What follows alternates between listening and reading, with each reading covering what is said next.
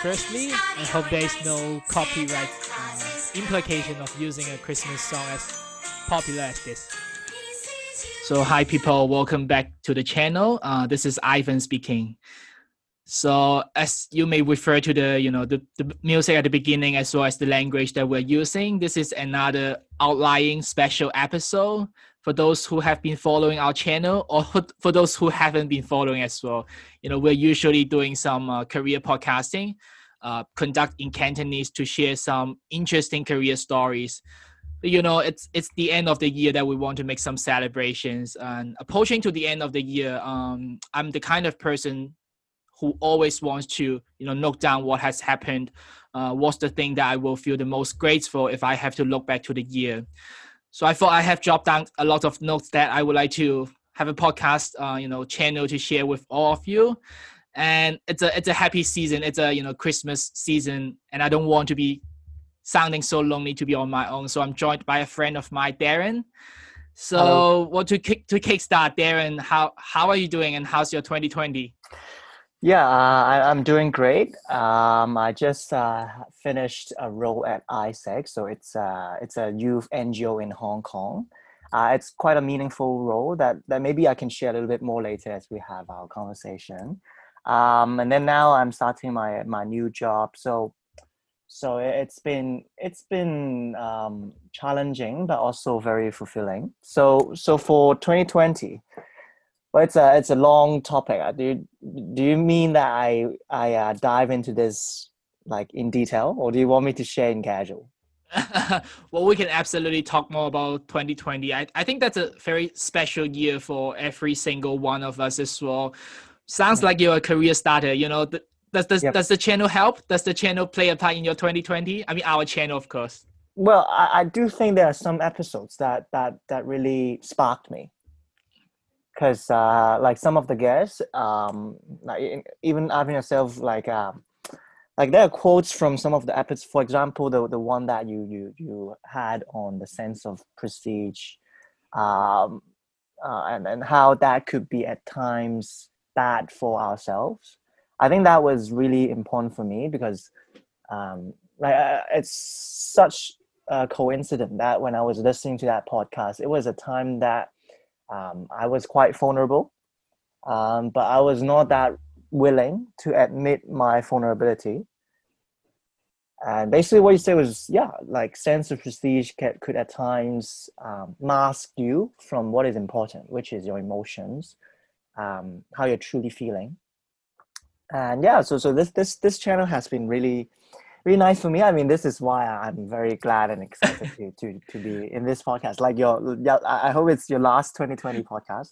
Oh, so, it will be. It I'm, will I'm be. Thankful. Well, yeah, nice to hear. And you know, with your comment, I think we can stop here, and that's the end of the episode because that's the core message that we want to bring out for uh, 2020. So, yeah, I mean, speaking of uh, 2020, such a special year. Someone might see challenging. Someone, someone might see, uh, you know, interesting.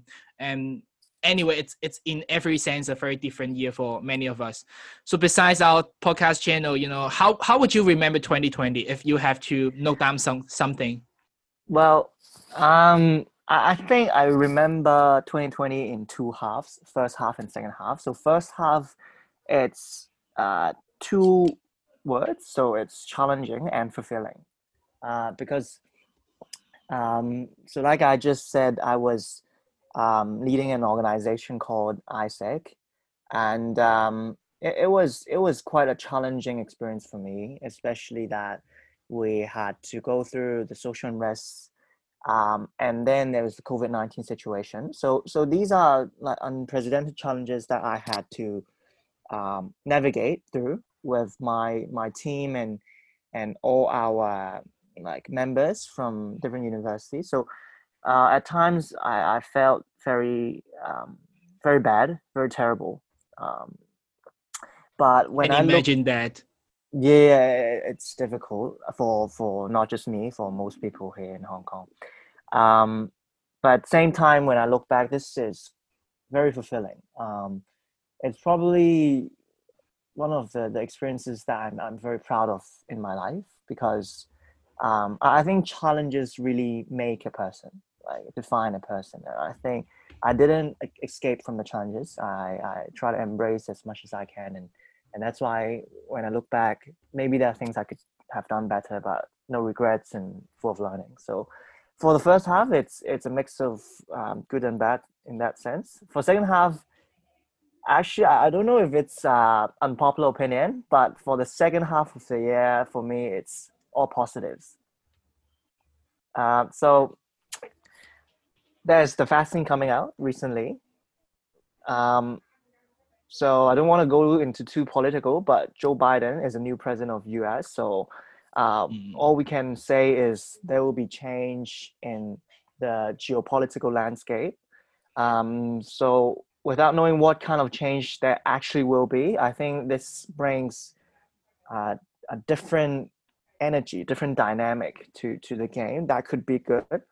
Um, and then, of course, like I said, I also uh, had my official first job, uh, so it's cool. And then I think the last thing and, and the most important th- important thing is um, I made some nice um, new friends this year. Uh, including the one that I'm having the conversation with, like re- really not not trying to be too uh, you know, I don't, don't be, be shy. Lo- that's fine.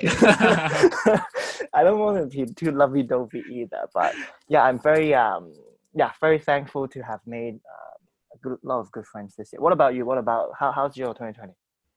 Cool. I mean, yeah, thank you very much for for telling us about your your, your 2020. Well, well, that's the reason that we have you in, right? I mean, I, I, since I met you, I think you are kind of the the king of gratitude. That you, you, you feel thankful for your daily. So, you know, we, we want to spread those energies because I think those are the things that we need to advocate a lot.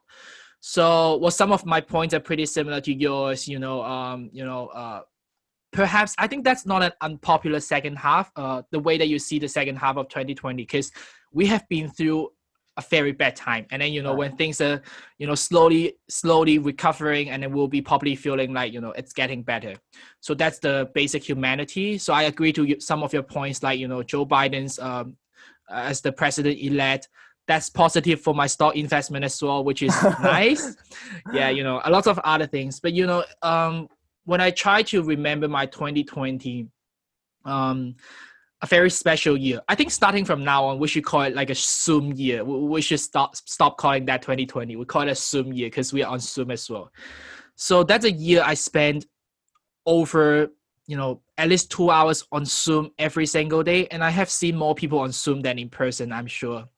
So it's a very very special year that I am not sure whether I would want that to happen or take place again. So that's also a year of you know um, Instagram pets, Instagram bakers, and Instagram hikers because people are just running out of things to do, and you know these are some very popular new habits, new hobbies, uh, new events that we see um, over the year.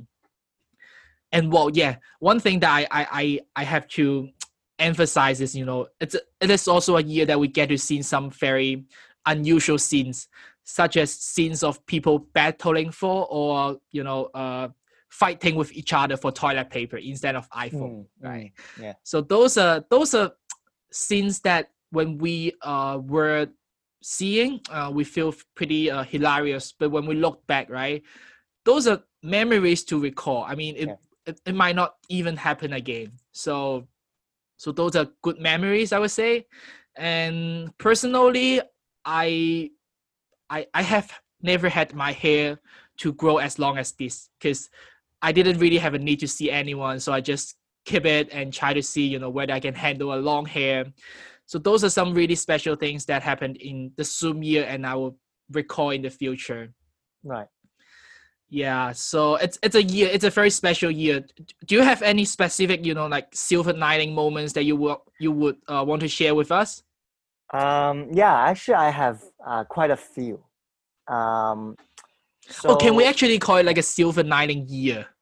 Is it lining. silver lining? Does, does it does it limit to moments or if well, we are feeling so grateful about the entire year, can we call it like a silver lining year? I think the theme for the year could be a silver lining. Uh, okay.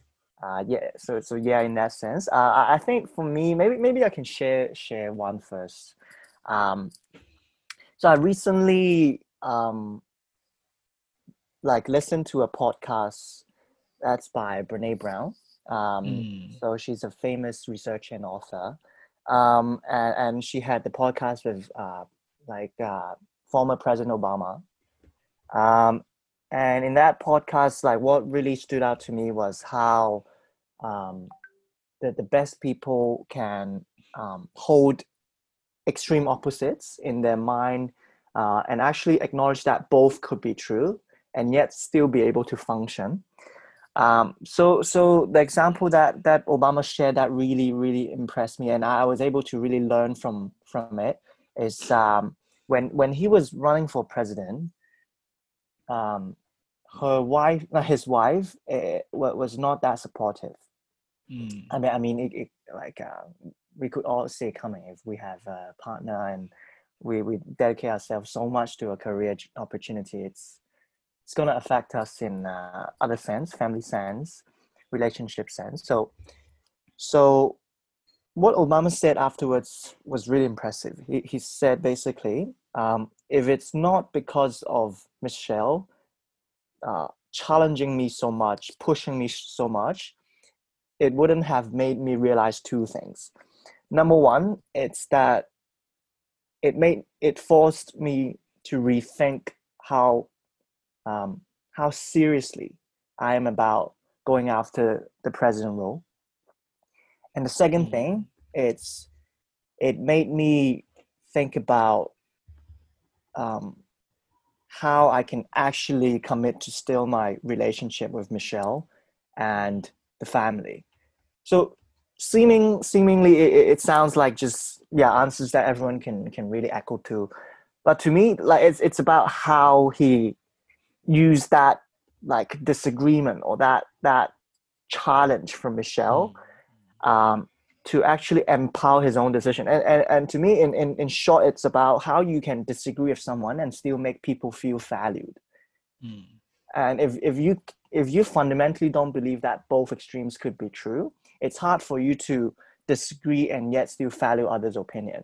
It, it's Mm. only when you truly believe that like the opposite could also be true that you can really humbly acknowledge their opinion, say it's true, and actually express yourself in a way that Mm. that doesn't beat them down but lift them up. So I, I think Yeah. that was a silver lining moment for me because Yeah. this is a year like um where like what you said it's it's a small example that you just gave like the the toilet paper incident it's a year where we we saw some of the the the side of humanity that was not really exposed Mm. um so and then there are also sides of humanity that review that are actually very good so of course I, i've heard conversations over the year about okay so so is humanity good good or bad Mm. and uh, I think the answer to that is it's both. Like both Mm. extremes are true, and everything Yeah. in between is true too. Um, Yeah. And in the end, it comes down to a choice. Like it's Yeah, yeah, about what we choose to do with our humanity.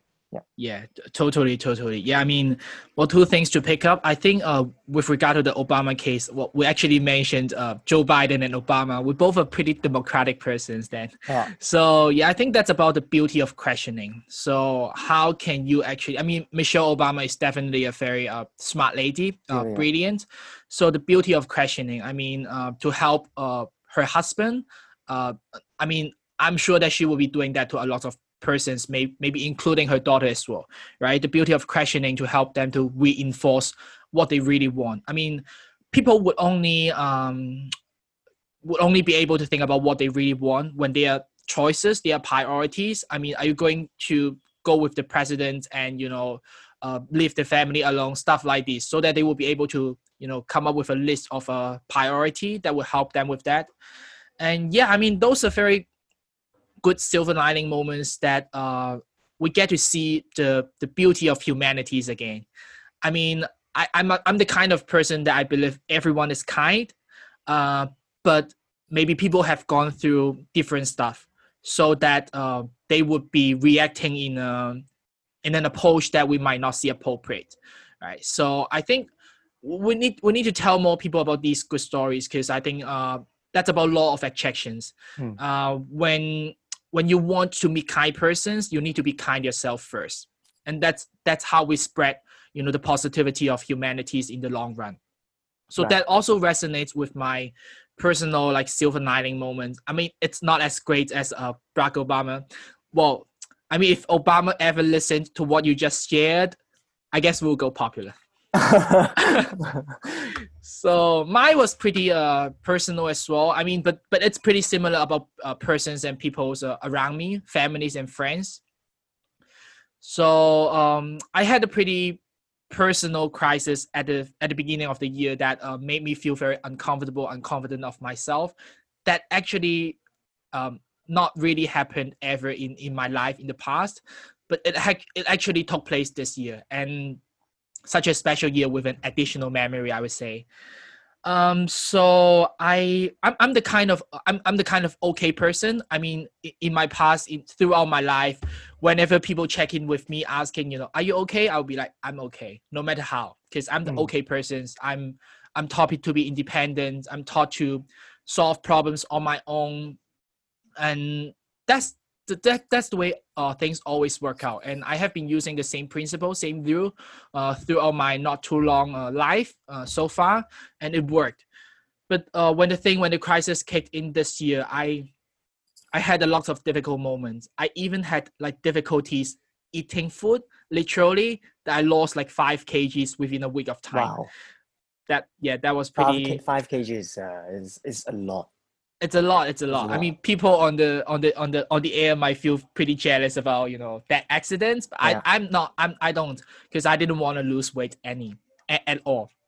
So, uh, I mean that was a silver lining moment because the post crisis like um management uh, or the the what happened after that was things that I will probably remember for a very long time. And so I I, I start I mean, it was kind of my very first time in my life that I start to seek help from people, from my friends, from from families, because uh, I really had difficulties putting myself together, and and that was a month uh, that I received uncountable like messages, um, like uh, with concerns, with sincere concerns about what what's happening um, with me, and I could receive calls like every single night from different persons just to check in to see if I were okay, just to stay on the night with me. And um, you know that was very fortunate that I I was uh, told to you know practice things like self care and stuff like those. And after that month of time, I mean, I, I was doing I was doing really well uh, with the support from those friends and family, and then I feel like I was able with with that happened with that took place I was able to see some of my friends as my extended family because of what they have done to me during such a period of time. So I think that was a very, very uh, fortunate uh, accident, crisis that I have experienced. Um, you know, that actually helped me to further deepen my relationship with a lot of good people around me, as well as to help me to kind of understand myself better. Because like what you what you just mentioned, right? I mean, uh, questioning could come from others, but questioning could also come from yourself yeah. to reinforce your value, to understand yourself better. And I also picked up a lot of new habits, uh, you know, meditation, kind oh, of yeah. your favorite thing. Yeah, same, we can talk same. about that later. Yeah. We can talk about that, yeah. Yeah, meditation to to to truly feel the gratitude. And you know, that was also probably a year that I opened myself to a lot of new hobbies. And the year that I finished the most books, uh, because I want to learn things from others' experience. Um, yeah, so I think that was a that was a very fairly good year. So I was questioning if I can call it like a silver lining year instead of ah, silver lining moment. Because you know, when I look back history, when I try to connect the dots, um, things actually happened uh, to support me to to kind of you know go much further for the rest of my life. Right. I I think I think um I, I wrote down a phrase that you you you, you used just now. It's seek help from people.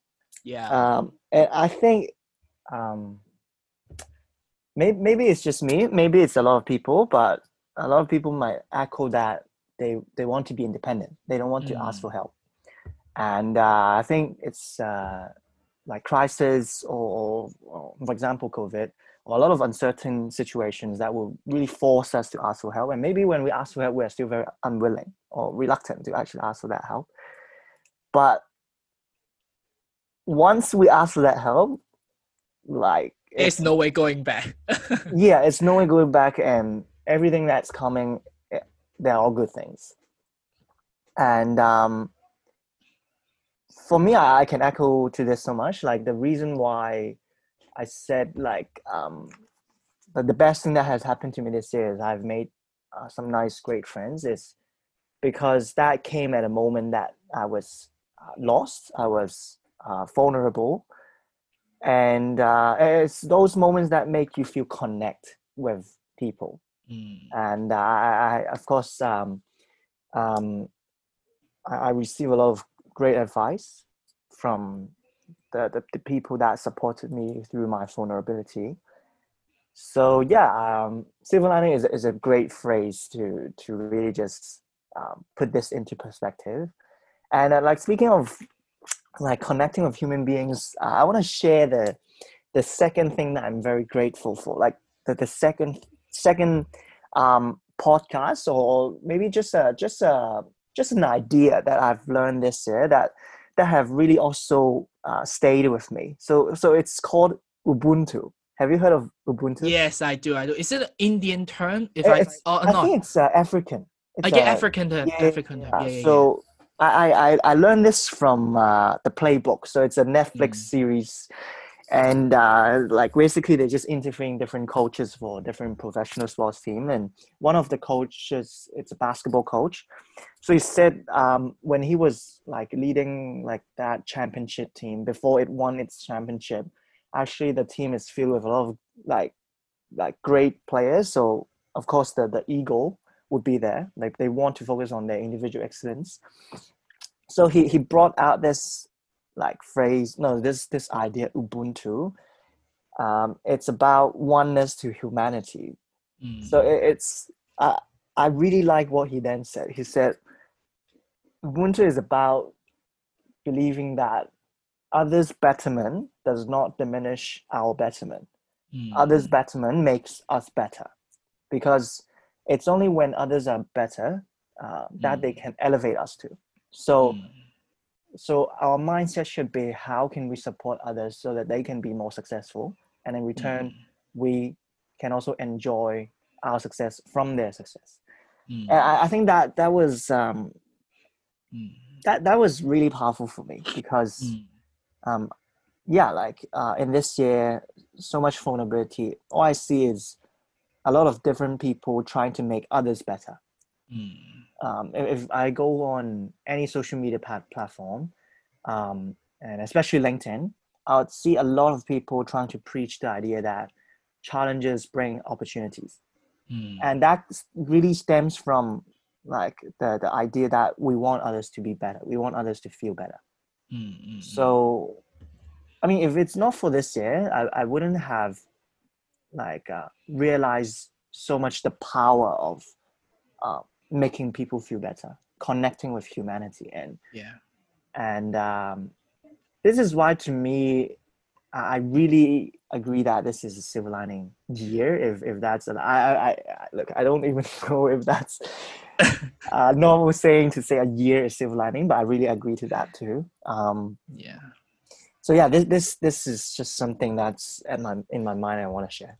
Yeah, I, I, I mean, I absolutely resonate and agree to what you mean. I have came across of the work and some of its description, but it's our first time that I hear an example about that. So I think um, that's a year. Uh, overall, I think to what you to your point, uh, right? I think that was a year that taught us, you know, nothing comes necessary. I mean, because uh, in the past, right, we see a lot of things. We take a lot of things for granted. So we thought. Uh, having dinner with uh you know your family every single night or every single week it's something usual that you know we take it for granted. But i haven't seen my dad in a year of time because we work in different cities. Oh okay. And yeah so things are not just uh i mean in the past right we thought having christmas party uh, with a huge crowd in a very uh, fancy restaurant could take place every year but it just wouldn't happen this year. Right.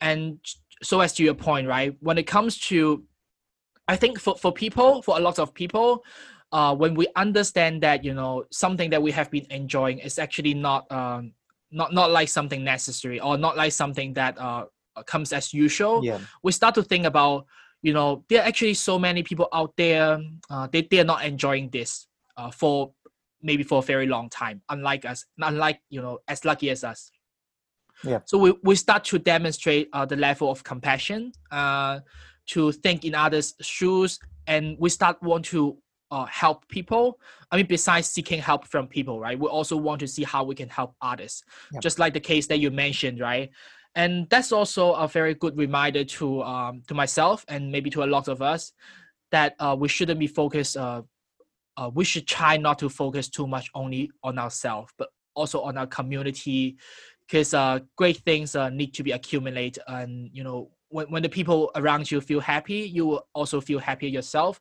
just like when people around you are successful and you could be more successful yourself as well. Right right right definitely. I I think I think I think to to your point, that's why, like, if you say um, silver lining is the theme for um, the year you experience, I think Ubuntu is the year that I experienced. okay okay. Yeah, because yeah, again, like that, I, I don't think there's been another year in my life that's that's been filled with so much uncertainty and challenges. Mm, And yeah. uh, yeah, and, and and when these things happen, uh, and when you're willing to ask for help and when, when you actually allow yourself to expose to others Yeah. help and when you allow yourself to also help others then you feel empowered you, you Yeah, feel very yeah, yeah. powerful you, and you feel very Yeah. i don't know I- it's, it's, it's hard to describe that feeling but you Yeah. feel you feel fulfilled Yeah, Uh, I, I- I mean, I can feel you over the screen as well. yeah yeah yeah Because I think that's also a year I um I kind of um uh, learned uh, a logic about handling things. Because you were mentioning about you know there's so many uncertainties, so many things happening, and this year I actually uh picked up a new concept about how I should actually handle different things that happen to me, and I think I, I have mentioned this to you as well about you know I would I start to categorizing things that are happening into uh, a circle of three layers. Mm, and you know i think that's a very very very good way for me to handle stuff to to to look you know to to see whether i should feel frustrated on things. And that's a, a three layered circle. And you know um the circle uh in the middle or the the in the middle one the middle one uh is actually uh circle about things that i can control so this is the inner circle, and the circle uh, one layer above is actually things that I can influence, and and the circle uh you know on the outer is actually circles about things that I don't have any control at all. So um, we tend to focus as a human, right? We tend to fo- we, we tend to focus on all the things that are happening, but we never feel we never try to categorize on whether those are things that within our control, and we would feel frustrated about things happened, but we don't have any control at all. Yep.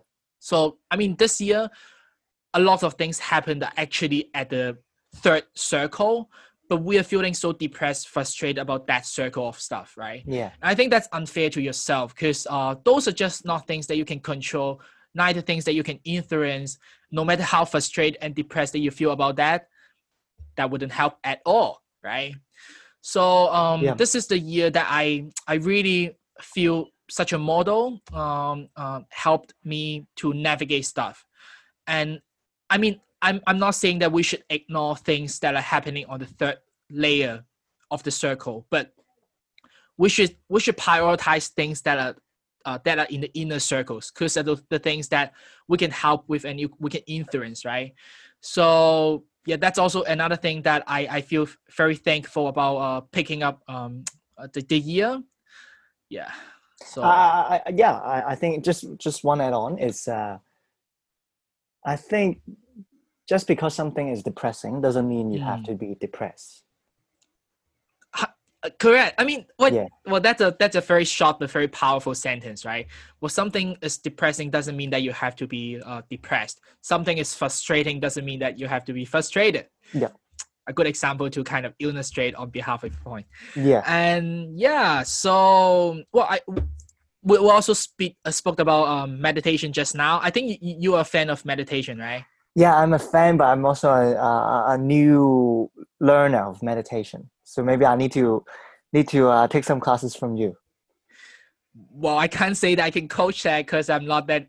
I mean, um, uh, like sophisticated with that as well. But I just want to hear from you about you know, I mean, meditation has become a habit of so many successful people. Uh, I mean, we're we're not successful yeah. yet. Uh, you know, and a lot of normal people. yeah, a lot of normal people as well, correct. So, but you know, when when we hear those, because I I listen to a lot of podcasts as well, and you know, a lot of them are about interviewing um good people, uh, not necessarily successful, and a lot of them would actually say uh, meditation is a daily habit of them to help them in you know in settling down things. So you know as a meditation uh, uh, new new med, new to meditation what are some of the value that you got from it so far? Wow um this is a that's a big question. question. right? This is a great question. I really like this. Thank you so much. Um i think um i think it's so another word it's equanimity. The the mm. word that i've learned is equanimity. So it's it's uh what so I, I subscribe to uh, uh, meditation app, and so I was taking guided meditations there. And um, which one is that? It's some Calm. recommendation. Calm. Oh, Calm. So, okay. Yeah, the, the, the app. Well, I do Headspace, like You- a competitor to Calm. Are you, what's the other competitor? Uh, Headspace. Headspace. Okay, Yeah. because They're both American companies. okay, It's a huge market. I mean, meditation has become a huge market. yeah, I mean, yeah, I mean yeah. these companies are making tons of revenues, and they will probably go as a list company sometimes very soon.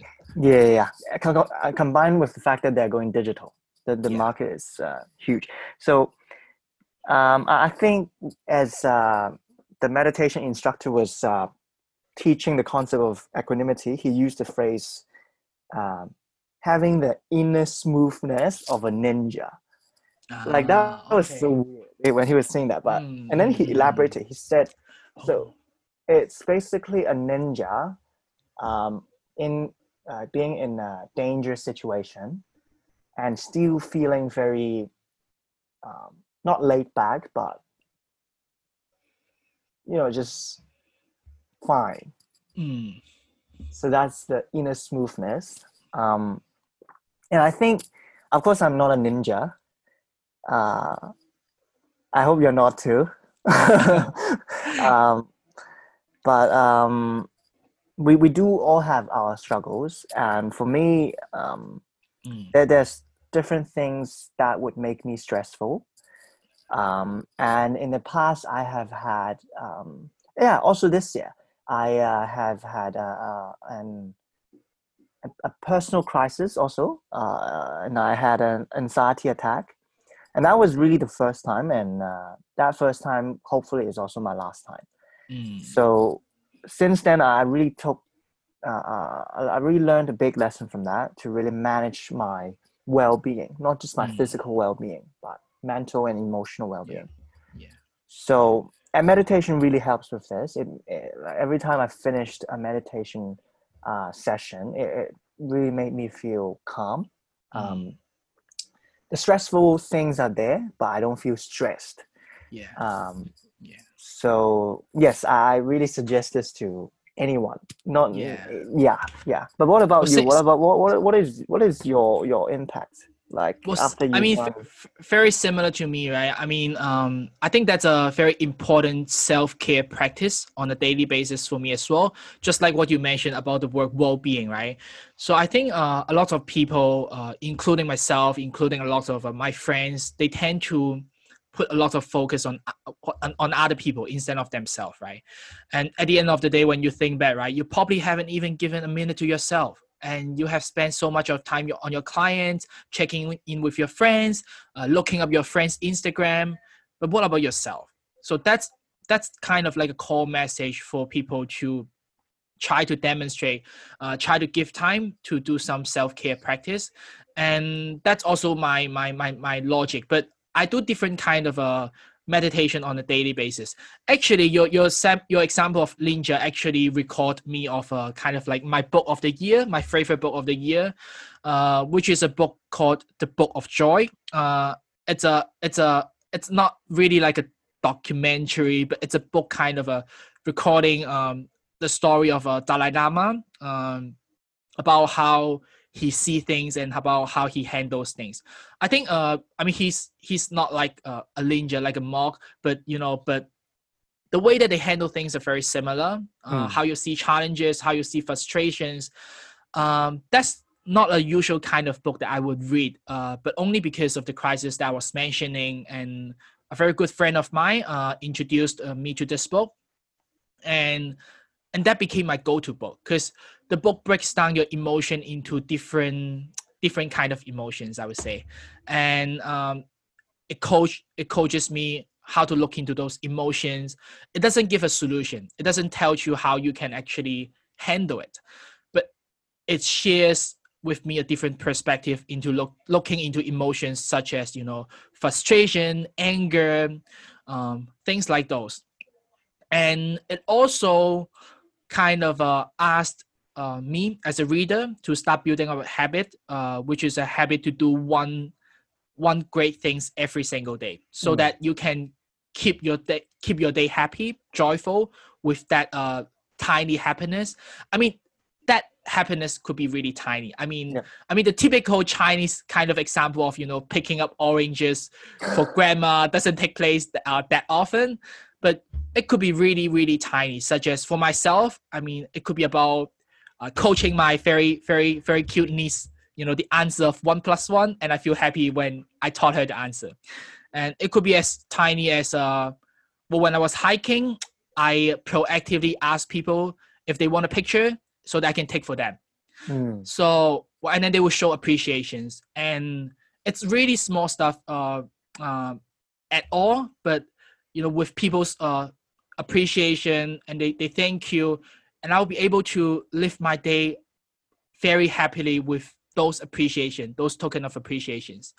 So that's a very good takeaway, and I think uh, that's about the mindset. You were mentioning Ninja while I was mentioning Dalai Lama, right? They all are just human being as well, but the difference between these people and us is that actually the way that we see things. We all have to experience things. Yep. But you know the way that we experience uh, the perspective that we use to experience those things could be very different. Yeah, I mean, um, we after all we all create our own reality. Like our reality is the one that we see through our own perspective and lens, and um, we can really choose on that how we yeah. want to interpret and manifest our reality. Yep. Yeah, hundred percent. Any books that you have came? I mean, you have mentioned quite a couple of a uh, podcast channel. Yeah, yeah. yeah. Uh, are you? do you read as well? Yeah, I do read. Um, I so so so I was thinking about the book that uh, was the best one for me this year, um, and instead, what jumped to my mind was the best book I've read in my life. well, that's but, a silver lining book yeah it's a silver lining book it's the book that changed me but anyways i can i can share the book uh, of this year first so um it's it's a book about unlearning i think uh. the so the big word is unlearn on the book i forgot the whole name because it's quite long mm. um so basically it's the idea that what got us here won't get mm. us there and uh but this um this idea is very simple but mm. it's contradictory to human nature Mm. Um, we want to be in our comfort zone. We want to uh, avoid uncertainty. Mm. Um, but like reading this book, uh, I think it won't fundamentally change me and allow me to uh, fully embrace uncertainty because, of course, the human nature side of me is still here. But it's just being able to to to be humble at all times, like understanding that whatever achievement, small, big, that you have in the past does not guarantee you a right to say, like, doing this again will definitely be successful. So so it's very crucial no matter it's Mm. for your own self or how you interact with others Mm, because mm. just imagine how we were brought up as kids and now we would say our parents or just someone who's who's who's senior to us would always try to tell us this is right this is not and you shouldn't do this and and that came from them like um like yeah what got them there. Uh and they believe that doing those would get us to where we want to be. But um I, I don't i don't i don't i don't think it's um it's black and white. I don't think it's absolutely wrong in what they're doing. But i do think having this perspective in mind would make us more willing to first of all understand Mm. new perspectives first. And and this is something i've been practicing. So so you said you coach uh, your niece one plus one. Mm. so i've been also tutoring a, a seven year old kid.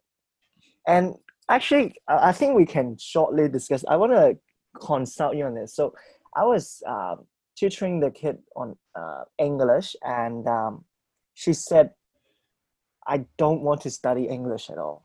Like she was seven years old so I, I asked why, and she says, I don't know. Um, I, I asked, so what do you actually want to do? I just want to play, I want to draw. Um, and I asked, did you, what are the consequences of not studying English? And she says, she doesn't know. And I says, I, I Mm. said, uh, well, you won't have uh, good marks. Do you care about that? She said, no, but my mom Mm. would.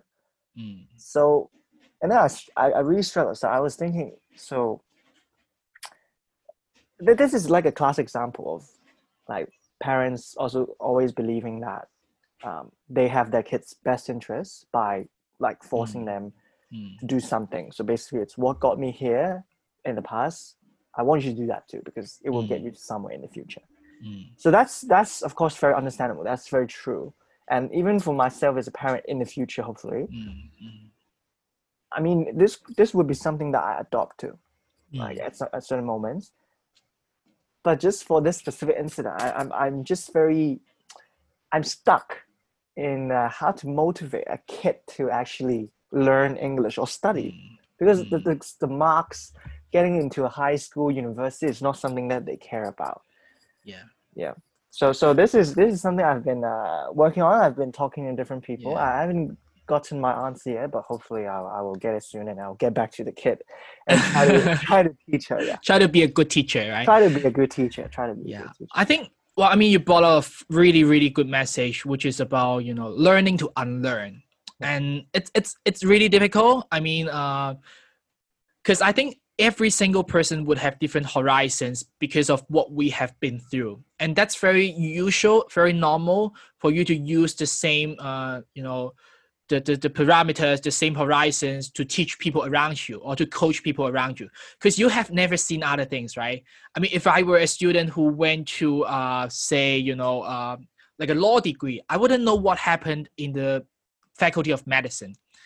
And so basically, what I would be telling my kids or my niece, uh, it's what happened in the faculty of law. Just an example, a very name example. But yeah, uh, I mean, the way that we coach others, I'm not saying that I can give an answer, but personally, I'm I'm usually uh, motivated by understanding the purpose behind. And different people could see one single thing with different purposes. Say, you know, when we were uh, trying very hard for our university exam back then, uh, some people's motivation came from, you know, they want to get more knowledge. But I'm not that kind of good kid. My motivation came from, I think the campus looks really beautiful and I want to be there. Mm. So, you know, one single thing, right? One single destination, people have really different purposes. And I think the, the, the, the magic or the beauty of education is that you try to understand the purpose of the one that you're coaching so that you can give them the right directions. Right. I mean, they don't care about the grades, they don't care about whatever, right? But they might care about, say, you know, for example, your your your kid is called like David, right? And she he likes uh, Mary, just an example, right? Maybe he cares about how Mary sees him, and that's a purpose for him as well. So he doesn't care about university, he doesn't care about his mom, but he might he might be able to find a purpose somewhere, and I think that's also a very core responsibility that uh, uh, I'm not sure whether a lot of teachers are aware of. It's actually about find helping them to find their purpose instead of instead of telling them the purpose of it because everyone sees purpose very differently uh, at different stages of life Mm. so i mean that that i don't think that can help or answer your help you to answer the question but i think that's a core message that we need to remember as well when we talk to others right uh, we begin with listening first Mm, mm, mm, mm, mm. right Yep. Uh, Yep. you know when you're simply talking and speaking you're just telling things that you understand and telling your purpose telling how you see things but the other person might have been through very very different things and um and and they can't really resonate with what you were sharing about so it, it all began with listening Yes. that also that also kind of um uh, resonate i would i would say like uh, i actually learned it from another book that i read this year as well which is called uh, quiet have you Mm. came across the book quiet as well it's talking about the power of introvert Yep. Yep. Yep.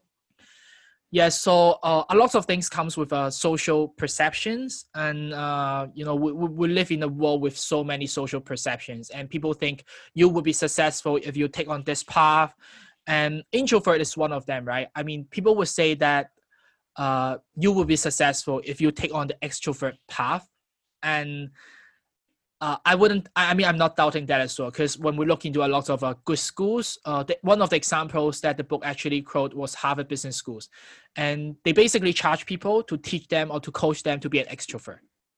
Because extrovert comes with a lot of benefits that you're outspoken, uh, people know what you feel, and you are you're always uh, the spotlights everywhere that you go. So if you want to be successful, you need to be the spotlight, and that's how the society taught us and that also made a lot of people who are not that uh, outgoing who, are, who who doesn't really like speed uh, who love listening more became uncomfortable uh, with themselves with their identity or kind of you know even would think themselves being labeled as an introvert. So the book was uh, about debating such a such a social perception on you know introvert and extrovert and telling us the power of introvert the power of listening and i didn't go to the book because i have problems with uh because i see myself an, as an introvert now. I used to Mhm. see myself an extrovert but i think uh, it's also about the transition. When i grew up i enjoyed uh, spending more time uh, with myself and i feel the most comfortable when i'm with my close friends instead of in an open environment things like those. So i when when i uh, when i feel first know uh when i first knew about such a feel such a transition about being from an extrovert to an introvert i feel pretty uncomfortable. Because i was like am i losing um the skills of networking? Am i losing the interest of talking to others? Uh, but after navigating for a bit of time before reading such a book I, I i didn't really have that issue or problem anymore. I became like a proud introvert but i read i was reading that book because i want to reinforce that as well.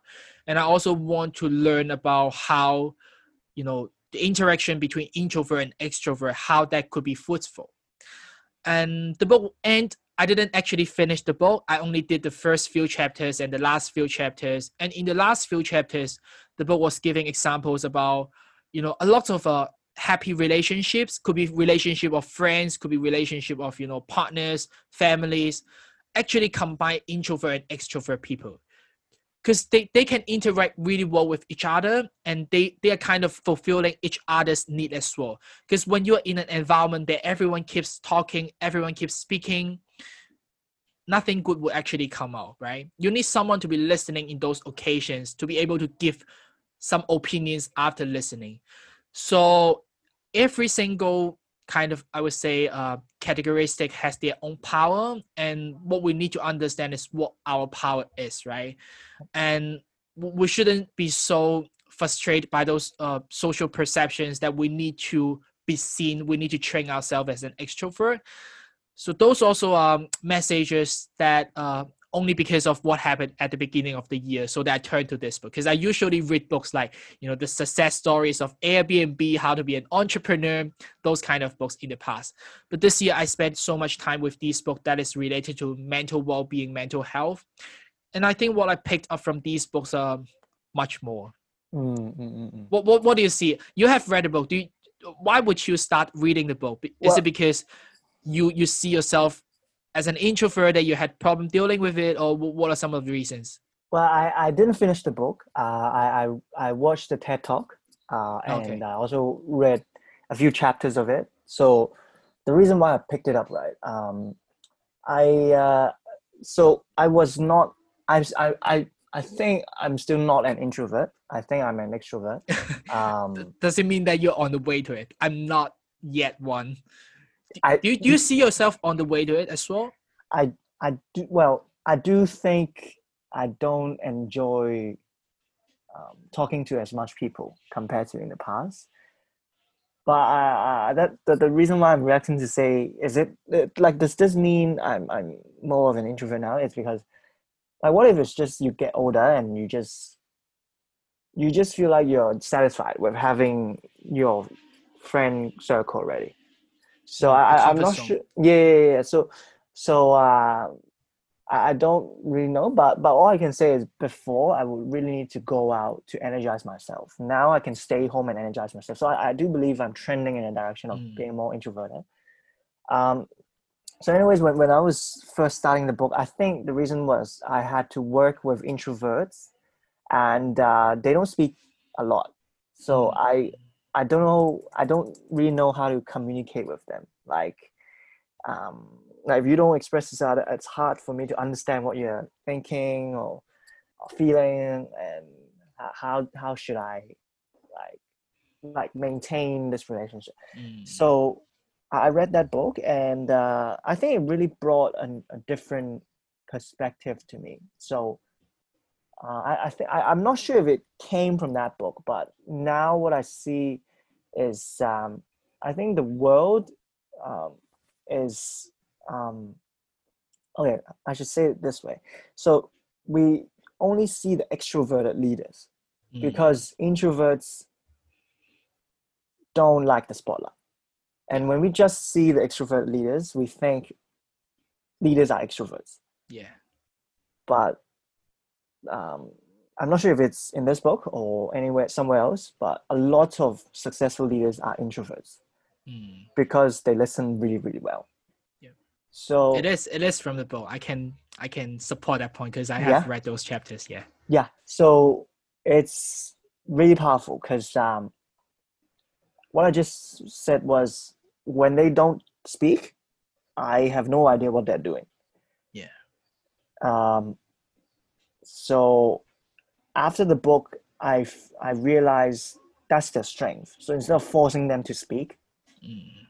make them listen. Like that's their strength. Mm. and when they're comfortable they will speak. Of course of course we have the responsibility to make the environment comfortable for them as well. Mm. but never have to worry too much about forcing an introvert to speak. Because when you force them to do that they will become uncomfortable Yeah, yeah, yeah. Yeah. I, yeah, I think that's a lot of a social perception because of what we see or what's being advocated in the medias, in those channels. Yeah, and and then we have like wrong labeling about some categoristic, and then if we see ourselves as one of them, then we became very uncomfortable or unconfident of that. right Uh, well, that's the power of media. But yeah, so going back to the point of introvert, extrovert, I mean, uh, introverts, I mean, if you were an introvert, it doesn't mean that you're not good at speaking or you're not good Yeah, at yeah. interacting with others. It's just the difference of the way that you channel your energy. Yeah. So extrovert, they energize yourself by interacting or you know in in, in those social environments uh, networking events that's how they gain your energy but for, for you if you see yourself you, you know if you don't enjoy those occasions that's totally fine because the way that you gain your energy might be spe- spending time with yourself with your with your close friends. You know it's not that you're not good at speaking but just that you don't like to speak to every single person but you can still speak right? Those those introvert leaders that darren was mentioning right? They can deliver really good speech but they don't just and they, they they might not be enjoying it that much but doesn't mean that they can't do it. Yeah. yeah they don't enjoy the spotlight don't mean they can't be the spotlight or can't be yeah.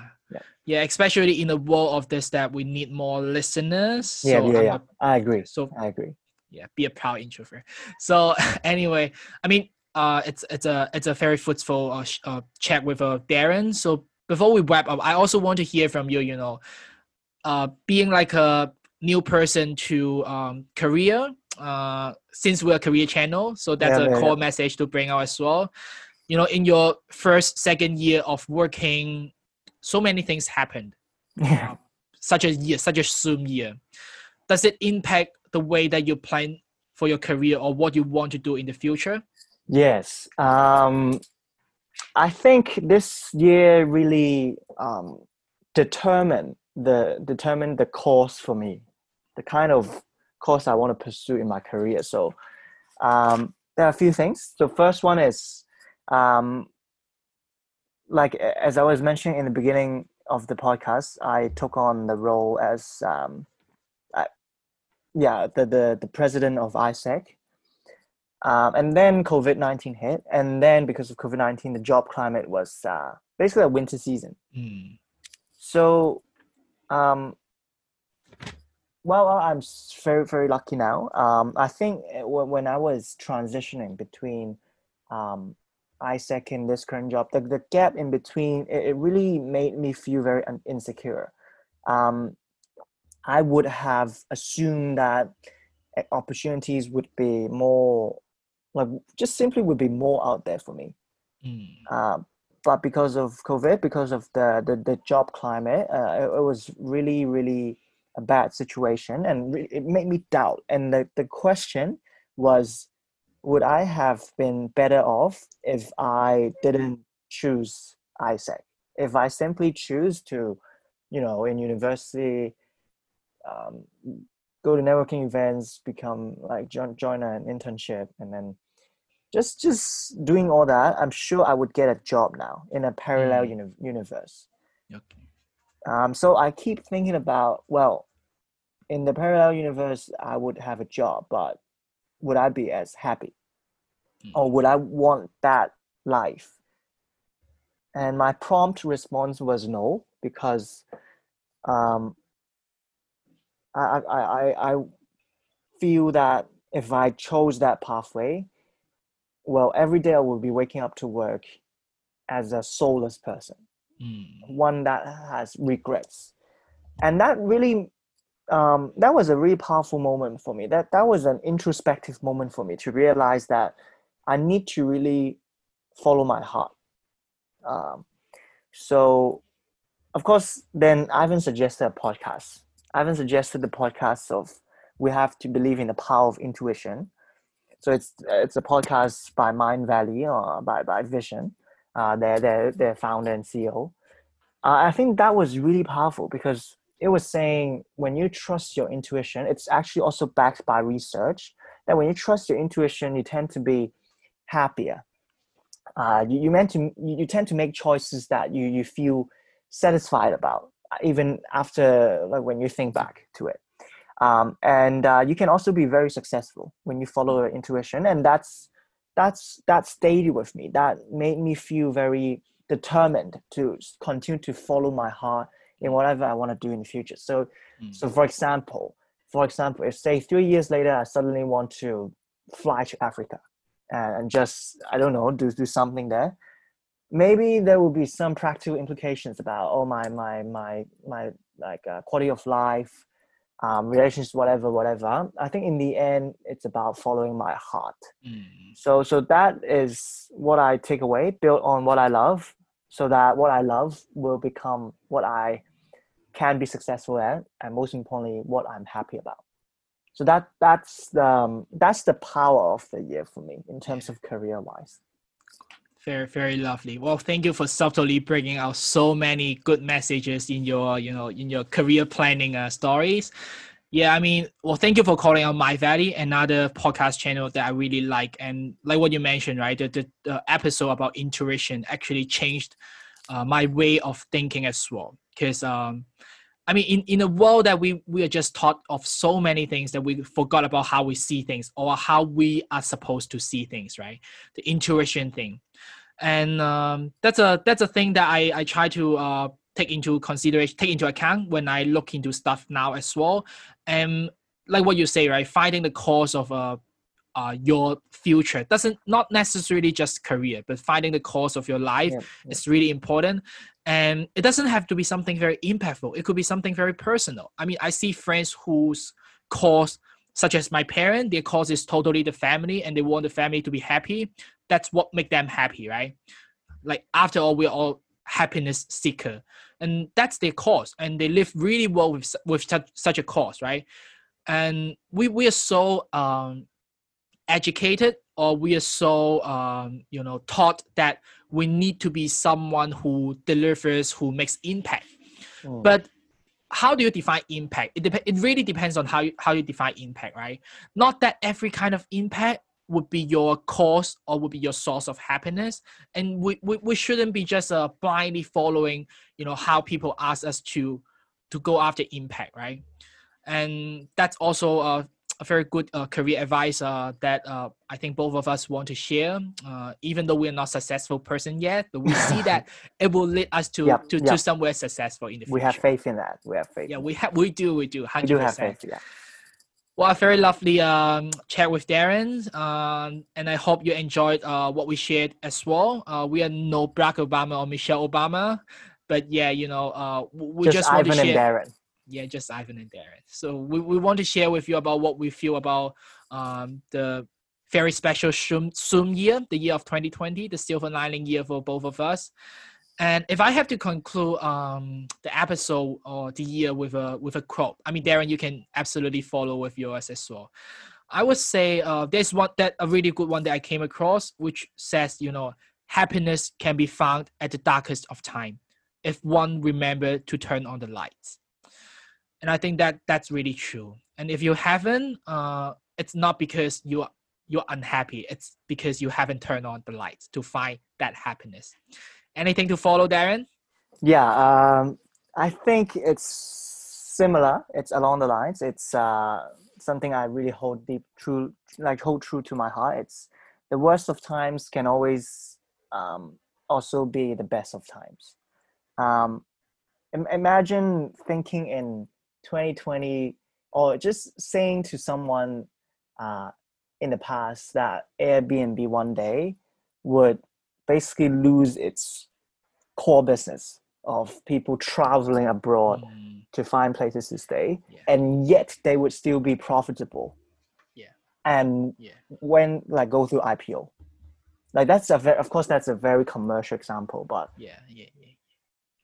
in the end yeah what, what i'm saying like worst of times can also be the best of times mm. and and mm. in the end what determines whether it's bad or good it's our perspective yeah so we we get to create and manifest our reality so choose well choose yeah. well and uh, this is number one and number two is i just hope i just hope like okay so may everyone um, follow their heart and be able to find the kind of impact that um, they're passionate about. Uh, and stop worrying too much about fitting in. Start mm. worrying more about what you really want. Yeah that intuition thing yeah. Yeah yeah yeah very true i mean that's a opportunity i mean risk comes with opportunity that's what i what i truly believe as well you know. Well the airbnb example is exactly one of those i mean they are a company that is not trying to provide you a place to stay, but they're trying to build communities. And especially in times of this, they see it as an opportunity yes. for them to build a stronger community. So that's what prepared their IPO to be like a, what they call double double, because you know their initial pricing was doubled before they went on listing, and when they went on listing, the price was doubled overnight as well and yeah so a lot of commercial ideas actually came from these uh, purpose uh, or impact driven things as yep, well yep. that we all have to acknowledge. Well one very last thing. Since you are so kind to have stayed with us for you know over 60 minutes i actually want to ask for another five minutes from you. Not for me but for someone that you want to thank for. You know it's a, such a challenging year that uh, we survived with the support from someone, I'm sure. So why don't you take the opportunity, you know, in the end of the year, reach out to them to just simply say thank you. It could be a lot of people, it could be just one to two of them. It doesn't matter. What matters the most is that we need to stay grateful, you know, stay hopeful, and also appreciate those who loved us and they will be happy, I'm sure, with your reaching out. So thank you very much for being with us. uh, we will have a break as well, and we'll be back in 2021 with some more interesting career stories. And you know, stay with us. Thank you very much. I'll see you next year. Cheers. Bye bye.